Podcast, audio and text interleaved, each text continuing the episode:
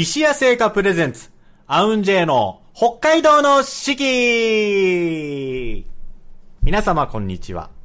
和楽器ユニットアウンジェイクラシックオーケストラの尺八担当石垣聖山です。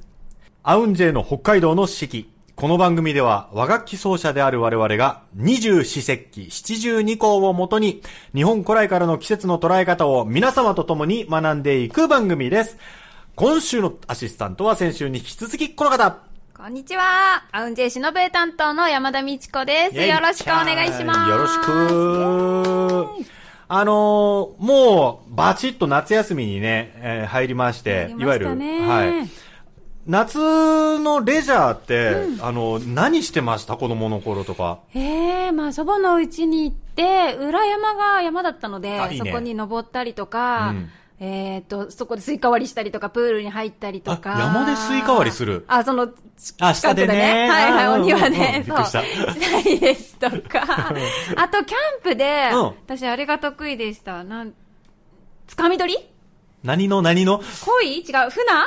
え？あ、違う、あ、びっくりした。いや、恋と船つかみ取りはなかなか、あゆ違うね。鯉を、だから、こふん、あ、あゆをつかみ取り？すごい、すごいね。はい、もうえ？小学校低学年の時。つかみ取りしてで、それを、それを焼くんだけど、一個も、一匹も釣れない子もいる中、私三匹とか余裕でガッて掴んでました。そうは掴んでそう。容赦なく言ってそう。そうね、もうガチッて言ってました。はい。あの、僕あの、コンクリートジャングルのシティボーイだったんですけど、ー。東京生まれのね、東京育ちなんであれなんですが、唯一ね、夏っぽいって言ったらこれね、たまに全く共感していただけないんですけど、蜂を捕まえてましたね。え？夏休みといえば、はい。虫かごをかけて、虫網持って、蜂を捕まえに行ってました。なぜ？え、この辺には蜂しかいないの？いや、そんなことないんだけど。いや、もちろんセミとかもね、多少はいるんだけど、蜂はね、だから、み、あ基本的にミツバチ。はミツバチと、えっ、と、クマンバチ。ええで、たまにスズメバチ。ダーシンナガバチとか。何それは捕獲作業を手伝ってたの？違うの違うの。あのね、メインの獲物は、あの、ミツバチなのよ。はいで、ミツバチのこと花丸って言ってたの。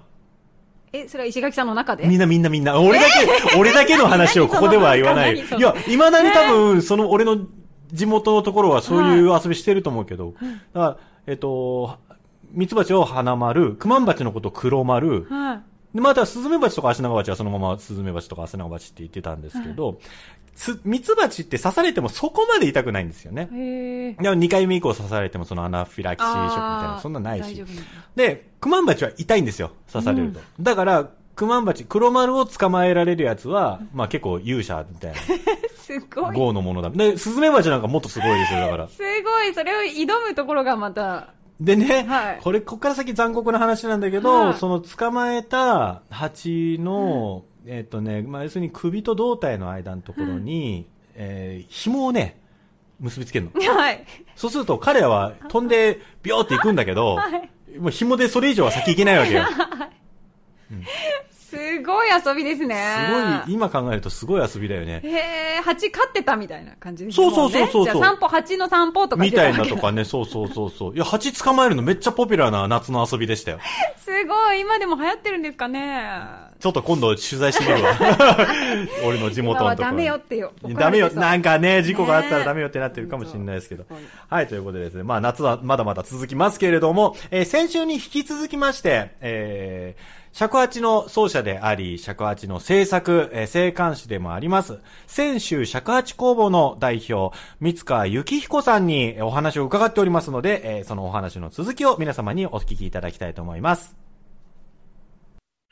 あ、それでは、えーここまで、えー、三塚さんにお話伺ってまいりましたけれども、えーもう一つですね、えー今後の、えーこの尺八、えーまあ今では、例えば、まあ竹自体の、まあ材料の、えー確保の問題であったりだとか、えー尺八を実際に作る、作り手、生還師の、えー後継者、後継者作りの、まあ難しいところであったりとか、いろいろ問題はあると思うんですけれども、はい。三塚さんの今思う、えー尺八を作る上での工房としての、まあ、難題といいますか、課題というものは何がありますでしょうか？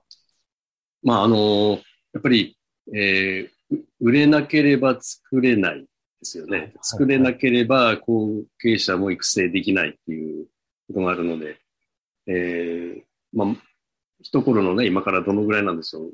何十年か前の尺八ブームってあった時より今はそれほど売れるようにはなっていないような気もしますし、なるほど。それから、どんどんどんどん中国だとかもでも作るようになって、それはとてもいいことだと思うんですけれども、その間にものすごく高度な楽器を作るっていう、あの、技術もあったわけなんだけども、高度にすればするほど値段は高くなる。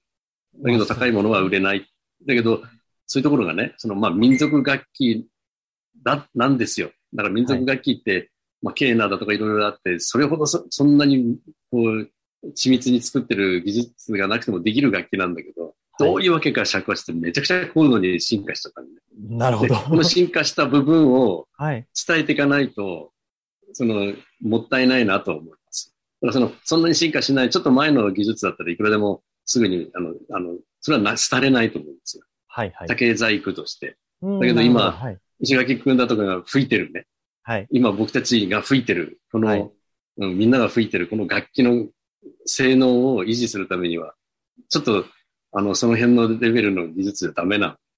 なるほど。うん、なのでね、その、えー、まあ、我々がというか、石垣くんなんかも非常にこう、はい、いろんな人たちにアピールしてもらったありがたいなと思うんだけど、やっぱり、あの、みんなに面白がってもらって、で、最初は楽しいで全然いい。だからたくさん楽しい演奏している遊びの中からどんどんどんどん、あの、高度な演奏できるような人たちが増えてきて、で、また自分たちの仲間が増えてきて、やっぱり、ああいう高度な楽器が欲しいよねっていうこと、これだけはなんか続けておかないと、はい、今、うん、若い技術者を育てることができないんで、そこが一番難しいことかなと思いますなるほど。わかりやすく言うと、なんかギターってさ、はい、はい、いろんなギターがあるじゃない。そうですよね。ね、クラシックギターしたらいろんなのあったりして、はいはいはい、それからそれがフォークギターになり、エレキギターだとかって、で、ギターっていうんでみんなね、でも全然違う形のギターが山のようにあって、それぞれにみんな楽しく弾いてるんで、尺八もちょっとそれに似てるのかなと思うんですよね。もともと竹をくり抜いただけのものだったんだけど、はい、一部の人たちは非常にこう性能を追求して、山石垣くんとかね、それでい。ろんな音楽やりたい人たちはそれもうどんどんどんどん追求する人たちもいれば、はい、やっぱり竹をポンポンって抜いただけで、なんとなくほっこりするような、ほわんとした、だってこれがいいんだよっていう人たちがいたっていいと。だけどやっぱり社会だよねっていうことでね、はいはい、だと思いますけどね、それは。だからまあ、僕がこうメタル作ったんだけど、もう、もうそんなもん全部いらない。もうこれだけでいいとか、そういうことを言いたいわけではない。はいはいはいはい。はい、ありがとうございます。水川さんに、えー、今まで、えー、ここまでお話伺ってまいりました。えー、最後にあの、リスナーの皆さんにですね、ちょっと尺八の魅力をちょっと一言でご紹介していただくことできますかね。まあ、僕はそうですね、あの、尺八の音ってすごく人間の声に似てる。まあ、何でもそうなんですけど、はい、声に似てるっていうのが結構バイオリンだとかね、いろんなものは声に似てる。その中で、まあ、日本の楽器の中では一番、やっぱりあの、人間の声によく似てるので、はい。まあ、うん、魅力としては人間の声に似てるのもあるし、それから声さえ出せれば尺八は吹けますよっていうのもあるので。おおなるほど。うん、はい。もう声が出る、出せるんだったら声の真似をして尺八吹いてみようよっていう。はい。うん。まあ、楽しい楽器なのでみんなで吹いてみてほしいなと思います。はい。はい。えー、本日は、尺八演奏会であり、そして尺八の生還師であります。えー、先週尺八工房の代表、三塚幸彦さんにお話を伺いました。三塚さん、本日ありがとうございました。どうもありがとうございました。また。また今後ともよろしくお願いいたします。よろしくお願いします。それでは本日の1曲目お聴きいただきたいと思います。えー、今日は尺八のお話なので、ちょっと尺八の音色がこれ使われてるんじゃないのかっていうことを、ちょっとさっきみっちゃんから聞いたんですけど、えー、三浦大知さんの飛行船という楽曲のあの感想の部分が、はい、すごく尺八っぽいんですよ、吹き方というか、音が。音色の感じがね。しっくりとか、この私たちのラジオを聞いてくださってる方なら、あ、尺八っぽいって思ってくださるんじゃないかなと思います。ということで、聞いていただきたいと思います。三浦大知さんで、飛行船。三浦大知さんで飛行船お送りしました。それでは本日の石屋製菓さんのスイーツのコーナー参りたいと思います。今日は特別な回ですよ。皆様。ご紹介するのは、白い恋人です。じゃんじゃんもう言わずと知れた白い恋人で。ですすね。これね、はい。まあ今までもね、いろんな外だったりとか、まあもうそもそも白い恋人でね、はいご紹介をしてきた、してきましたし、ねまあ知らない方はなかなかね、少ないんじゃないかと思いますが、なぜ今回、今週、白い恋人をご紹介するかと言いますと、白い恋人が46周年46周年。46周年を迎えたということでですね、白い恋人と46、白にかけた、いいじゃない。いいだと461年になっちゃうから、いいまでいかないでほしいな。白にかけたあ、あの、SNS キャンペーンを始めまして、えー、新商品やまさかのコラボなど、面白い企画を、まあ、提案したいと思いますということでですね、えー特設ページもあるんですけれども、その中ででもですね、もう、目玉企画第1弾キャンペーン、お白い恋人、約1年分が当たるプレゼントキャンペーン。1年分。1年分ってどんなんだろうね。えー、こちらですね、6月の16日からもうキャンペーン始まってまして、はいえー8月の31日まで。これは白い恋人の購入レシートを取って、はい LINE で応募するそうです。購入レシ白い恋人購入レシートを取りまして、そして LINE で応募すると、各46名様に A 賞が白い恋人約1年分。はい。B 賞は恋人セレクション20 24個入りということでですね。ご応募いただいた方の中から抽選で A 賞、B 賞の当選者を決めさせていただきますということで。白い恋人1年分ってさ、どんな量なんだろうね。ねえこれ一家に入りきらなかったらね どうすどごいなうし。よう大きい冷蔵庫冷蔵だね。もう倉庫を借りよう。ね当たりたいな当たりたいよね。はいすごい。買って応募してみたいうん。はい他にもですね、いろんなキャンペーンやってるんですけどね、あの、以前えー紹介しました全国送料無料クーポンとかですね、あの、企画あるんですけれども、この1年分が当たるプレゼントキャンペーン、今も絶賛応募、受付中でございますので、えー白い恋人購入レシートを取って LINE で応募。1年分が当たるプレゼントキャンペーン、ぜひぜひ皆様、チャレンジしてみてください。当たった方いたら嬉しいね、リスナーの中でね。え本当ですね送ってください私にもじゃあ、いただきます。いただきますうん。あ、美味しい。これ夏場でもね手が汚れなくていいですよね確かに。うんラングドシャーでね。うんうんこの時期チョコ溶けるから。うんうんあでも美味しいうんホワイトチョコが濃厚でね海外でも人気なんですよね。1年分って言ってさう、ん。1日1枚って言われてもさ、白い恋人あったらさ、1回に何個か食べちゃうじゃん。そうね。一日一箱計算がいいな。なんて。なんて。ねでもこれあの海外でもねすごく人気だってね。おー、はいはい。言ってましたもんね。あの我らのアウンジェのリーダーは。はい。ね娘さんのために。かあのこの白い恋人をね爆買いして。あら。ら。そう、ね、海外の方にお配りしているという。海外のねね。お菓子好きな人にももう認められた白い恋人。白い恋人。46周年を迎えた白い恋人、ぜひぜひ皆様改めてご賞味ください。さあそれでは本日の七十二項のコーナーに参りたいと思います日本には七十二項という72の季節があります季節ごとの鳥や虫植物天候などの様子が72の時効の名前になっており、約5日ごとの自然の変化を知ることで、きめ細やかな季節の移り変わりを感じることができます。さあ、えー、二十四節気がですね、小暑から、ちょ、小さい暑い小暑から大きい暑い大暑に変わります。いよいよですね。これ以上かと。はい暑い。えー、大暑とは最も暑い真夏の頃のこと、土曜のうなぎ、うん。えー風鈴、花火と風物詩が目白押しということでですね。これあのー土曜のうなぎって僕聞いたことあるんですけど、うなぎの本当の旬って冬らしいんですよね。ええー、そうだったの？そう。で、はあ。これもキャンペーンだったらしいんだけど、うんなんか、結局その、そう、旬が冬だから、みんな冬にうなぎ食べてたのを、うなぎは栄養価があって夏バテとかにも効くぜっつってみんなで食べようぜっていうみんなが食べなさそうな夏に土曜の牛の日でうなぎ出したのが始まりらしいですよ。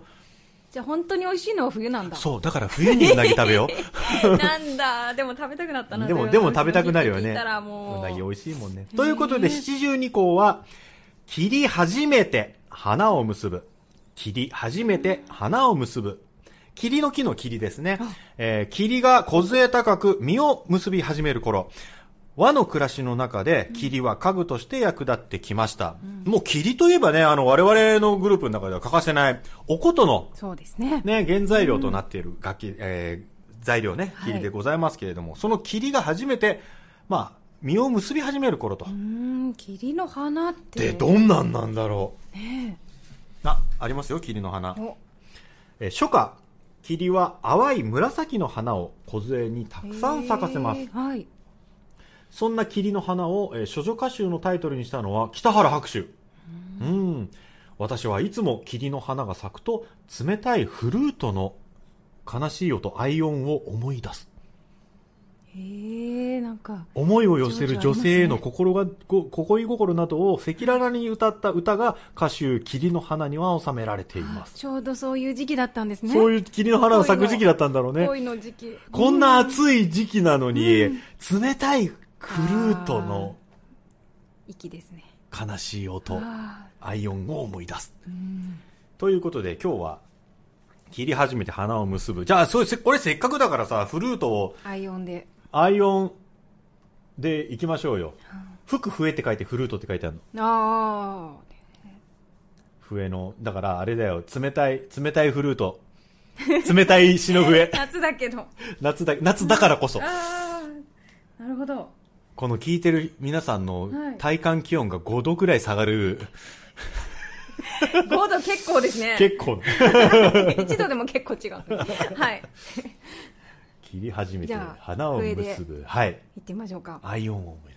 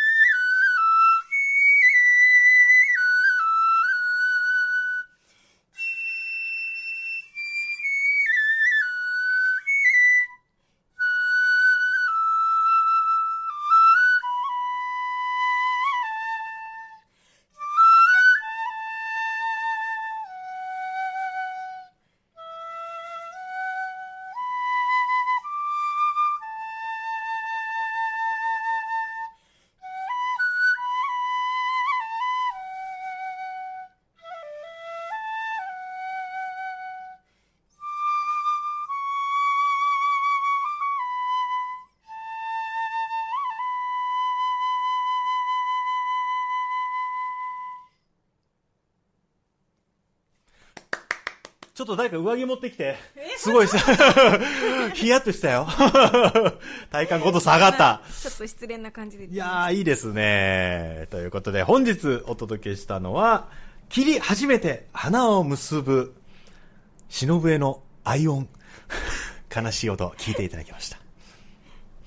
それでは本日の2曲目お届けしたいと思います。えー、僕の参加しております。そして、えー、中沢三味線の尾上秀樹とね、えー、私、石垣秀樹がやってます、秀秀のユニットからですね、これスペインに行った時の、スペインに行った時に、大航海時代をイメージして、大航海時代にその人たちが日本に来てなんか音楽的に交流したらこんな感じの曲やってたんじゃないかななんていう想像から作りました。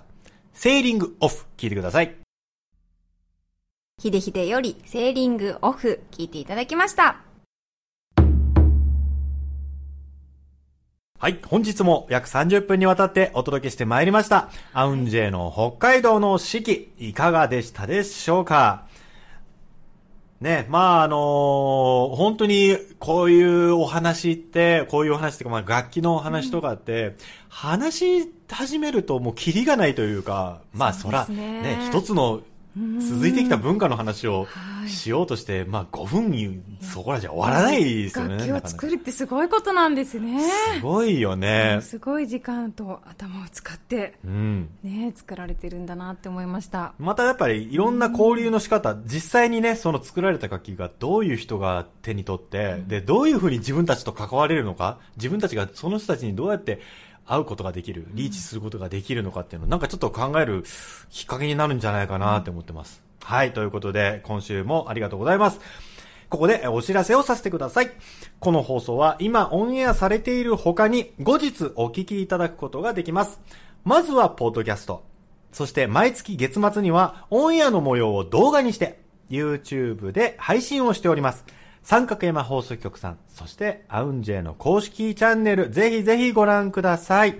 えー、我々、アウンジェのライブ情報、札幌でもお聞きいただける配信の情報などは、公式ホームページぜひご覧ください。えー、aunj で検索するとすぐホームページ出てきます。アウンジェのホームページです。さあ、そう、いよいよ、何日後だ？水、木、金、土、日、4日後 !4 日後に迫りました、えー、三角ラジオからこんにちはということで、アウンジェ番外編のライブが、えー、7月31日日曜日に開催されます。六本木クラップスにて、えー、アウンジェ番外編と題しましたこのライブ企画なんですが、今回は尺八の私石垣と、そして忍笛の山田美智子と、ゲストにバンドネオン奏者のひとしさんと、ギタリストの相川聡さん、この4人でですね、えこのラジオにまつわるお話だったり、ラジオから飛び出したネタを持って、なんかどういったことができるかね、このまあそもそも組み合わせがとっても、奇抜といえば奇抜な そうですね。私、バンドネオンの方と初めてかも。あ、本当に、すごく、あの、楽しい方ねね。どんな楽器だろうって思いますよね。思いますよね。ね悪魔が作った楽器って言われているバンドネオン。ぜひぜひ楽しんでいただきたいと思います。7月31日日曜日、12時会場、13時開演です。えー、こちらの模様は配信でご覧いただくことができます。えー、もうすでにね、配信チケットの販売始まっておりますので、はい、アウンジェの公式ホームページからチェックよろしくお願いいたします。お願いします。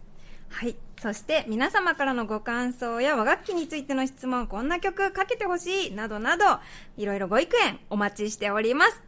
ツイッターの三角山放送局にてコメントをください。いただく際には、ハッシュタグ、アウンジェ 4S、ハッシュタグ、AUNJ4S を入れてつぶやいていただければと思います。お待ちしてます。はい。では今週もお聞きいただきまして、ありがとうございました。お届けをしたのは、アウンジェの尺八担当、石垣聖山と、忍べ担当、山田美智子でした。それでは皆様、また来週また来週